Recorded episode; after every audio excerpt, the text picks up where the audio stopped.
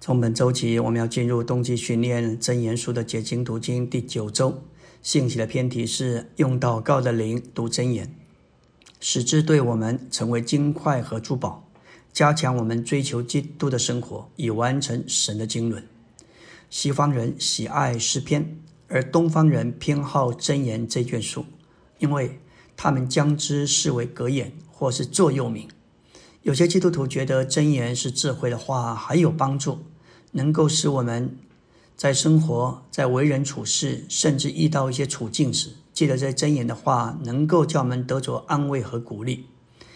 真言三章五节说：“你要全心依靠耶和华，不可依靠自己的聪明。”四章十八节说：“但一人的途径好像黎明的光，越照越明，直到日午。”这些话实在是宝贝。但是本篇信息的负担，乃是要我们正确的进入真言这一卷书。我们需要蒙主怜悯，也需要受到主的灵在这里光照。那路就是要操练我们重生的灵。我们需要带着祷告的灵来读这一句话。虽然真言这件书满了智慧的话，也教导我们在生活为人、建立性格上，对我们是有益处的。但是，我们若是没有借着祷告，甚至借着接触神而来得着这些智慧的话，这一切都可能使我们在神的经纶上失去焦点。我们要进入大典的第一真言是智慧人的言语的汇集，强调人借着接触神，从神所得着的智慧，并且教导人如何行事为人，在为人的生活中建立他们的性格。在箴言一章一到七节的话，以色列王所罗门的箴言，为要使人晓得智慧和训诲，使人领受训诲，处事明智，使愚蒙人灵敏，使少年人有智智识和磨练，使智慧人听见增长学识，使聪明人得着智谋，使人明白真言和譬喻，懂得智慧人的言辞和隐喻。箴言一共有三十一章。可以说汇集了智慧人的言语。我们需要借着接触神而从神得着智慧，这不是属人的智慧，乃是基督作为神的智慧。我们所得的真智慧，乃是借着接触神从神而得的。圣经里面有智慧、知识和真理，这一切都是美好的。但是我们必须看见，要得着这一些，必须借着接触神。这些对我们。就能够成为灵与生命，供应光照，使我们过着一种照着这些话而有的生活，并且使我们能彰显神。真言教导我们如何行事为人，如何在为人的生活里建立起好的性格。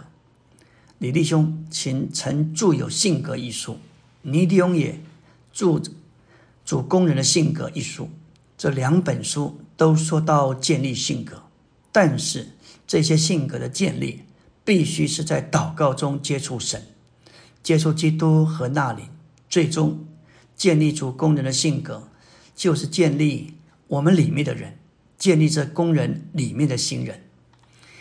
在历代之下一章十节，所罗门年幼做王时，他向耶和华求智慧，他说：“求你赐我智慧和知识。”我好在这名前出入，不然谁能审断你这众多的名呢？神对所罗门说：“你心里既有此意，并不求财富、资产、尊荣，也不求灭绝那恨你之人的性命，又不求长寿，只为求为自己求智慧和知识，好审断我的名，就是我立你做王来治理的。”我必赐你智慧和知识，也必赐你财富、资产、尊荣。在你以前的网都没有这样，在你以后的也必没有这样。这是一个很好的祷告。这个不为自己、为神的家祈求，实在是摸着神的心。神就把上好的赐给所罗门。我们何等需要从神得着智慧和知识，最终。我们会发现，基督就是神的智慧，有了他，就有真智慧、真知识。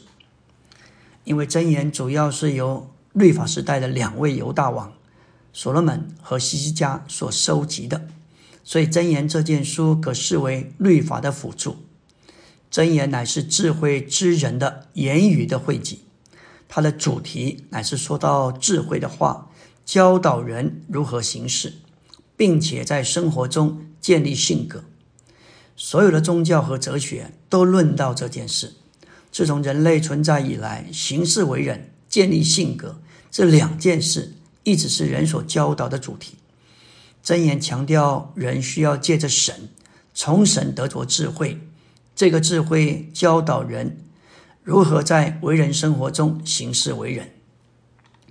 我们要说到律法乃是神的描绘，要求神的百姓遵守，使他们能够成为神的副本，好叫神得着彰显和荣耀。神的子民想要遵守律法，但是最后失败，因为只有神的生命能守住律法。